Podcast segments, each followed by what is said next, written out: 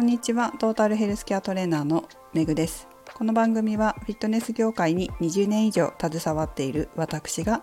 独自の視点で健康やダイエットに関する情報を解説し配信する番組です。本日はダイエット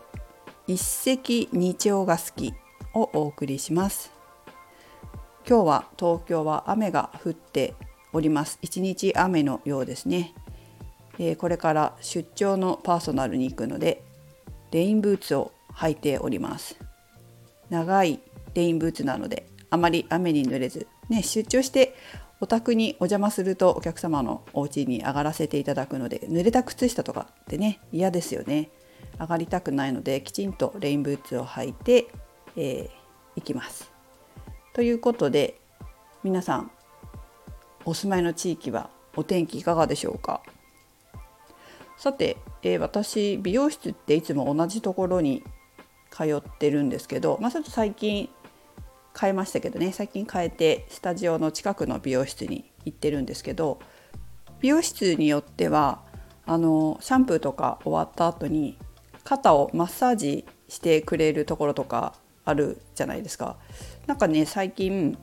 私が行ってる美容室では美容師さんを指名してなかったんですよね今までずっと前はずっと指名してやっていただいてたんですけどいろんなこう都合を考えると指名しない方が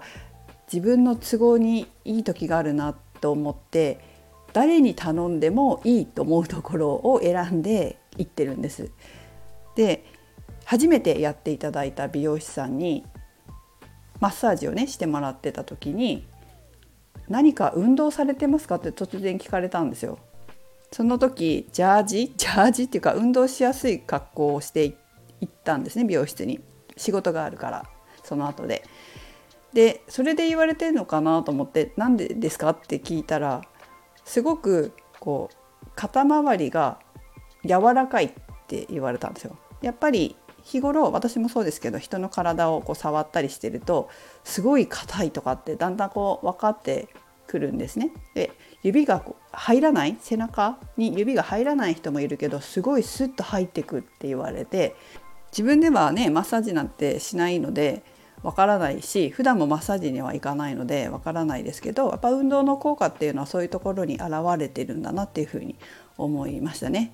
客観的にこう人から言われると自分の体の状態って把握できますよね。確かにね肩こりとかは別にないし腰もこう痛いとかないし筋肉痛があるぐらいでトレーニングで自分の弱いところをこう何て言うの？治すっていうかいい状態にするのに筋肉痛はちょっとあるんですけどあることもあるんですけどでもあの肩こりとかこりとかそういうのはないし、まあ、あったらすぐにほぐすようにして改善しちゃうので、まあ、取り立てて凝ってるなんてことはほとんどないですね。本当筋肉ね、筋肉痛とかでしかないですねいつも。だけどこうそう言われて思うのは運動ってやっぱり一石二鳥にも三鳥にもなる本当にメリットの高いものだなということです。まず何といっても私自身はボディメイキングだったり体型コントロールのために運動をしていますが体型をコントロールするというかそのボディメイキングこうなていうの？自分の理想の体型になりたいためになりたいというか維持したい、まあ、もうちょっとお尻きれいにしたいなとかあるから、まあ、そういう自分の目標の体型のために行ってますけどさらにそれがダイエットになったりとかそして体もほぐれてしまう。で体がほぐれると心もほぐれるから本当に心身ともに整えるっていうメリットが大きいと思うんですよ。私マッサージってほとんど本当に全然行かなくってもう10年以上行ってないんですけど行く必要がないから行かないんですよね。気持ちいいと思うんですよすごくマッサージしてもらうのも。でも自分でほぐせちゃうしほぐれちゃうからマッサージに行きたいなって一瞬思っても一瞬思っただけで運動したら治っちゃうっていうか良くなっちゃうから行く必要がなくなっちゃうわけですよ。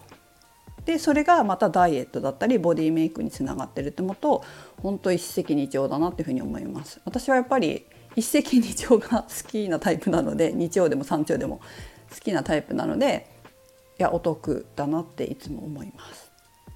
生徒さんとかでも、まあ、マッサージが悪いわけじゃないですよ。本当にこう疲労が蓄積していてもうどうにもならないっていう時はマッサージの方がいいこともあるかもしれないけれど、まあ、本当はその前に対処した方がいいと思いますけどねそこまで行く前に対処しようっていう感じもありますけど、うんと、行かなくなるって人はやっぱ多いですよね。マッサージに気が付いたら行ってないとか行かなくて済むようになったとか運動して、まあ、それによってダイエットにも効果があれば本当にプラスアルファで得してるんじゃないかなというふに思います。運動が嫌いな方もいてダイエットしてきても運動したくないっていう方もいらっしゃるかなって思うんですけど運動で本当にそんなハードなことをする必要は全くなくて気持ちいいことをやれば体は自然とほぐれるしそれがダイエットにもつながっていくので全然難しく考えない方がいいんじゃないかなと思います。まあ、誰に習うかっていうのもあるかもしれないけど、まあ、それも結構大事かな どういう人にトレーニングを頼むのかでメニューが変わってきちゃうからご自身の体に合ったそして心気持ちに合ったこうトレーニングを提供してくれる方に巡り会えると皆さんいいですよね。最初からあのハードなことをやらされちゃうと運動嫌いになっちゃうからこれだったら私もできるなこれだったら続けていけるなというような今の自分に合った運動プログラムに巡り合うもしくはそういう指導をしてくれる人に巡り合えるといいですね。そして、えー、徐々にその気持ちがいいなというふうに感じるレベルって上がってくるのでそこに合わせて、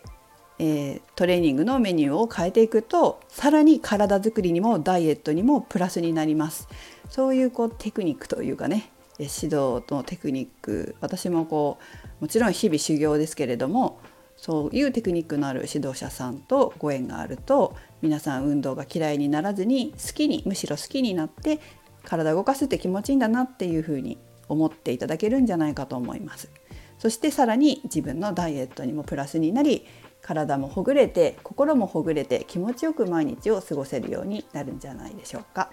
ということで私はいつも一石二鳥一石三鳥が好きです。皆様はどうでしょうか？ということでメグでした。